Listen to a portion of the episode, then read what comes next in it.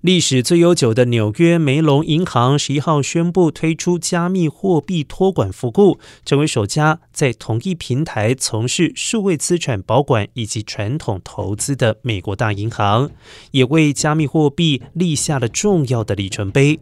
纽约梅隆银行表示，将从本周开始接受特定客户存放比特币以及以太币。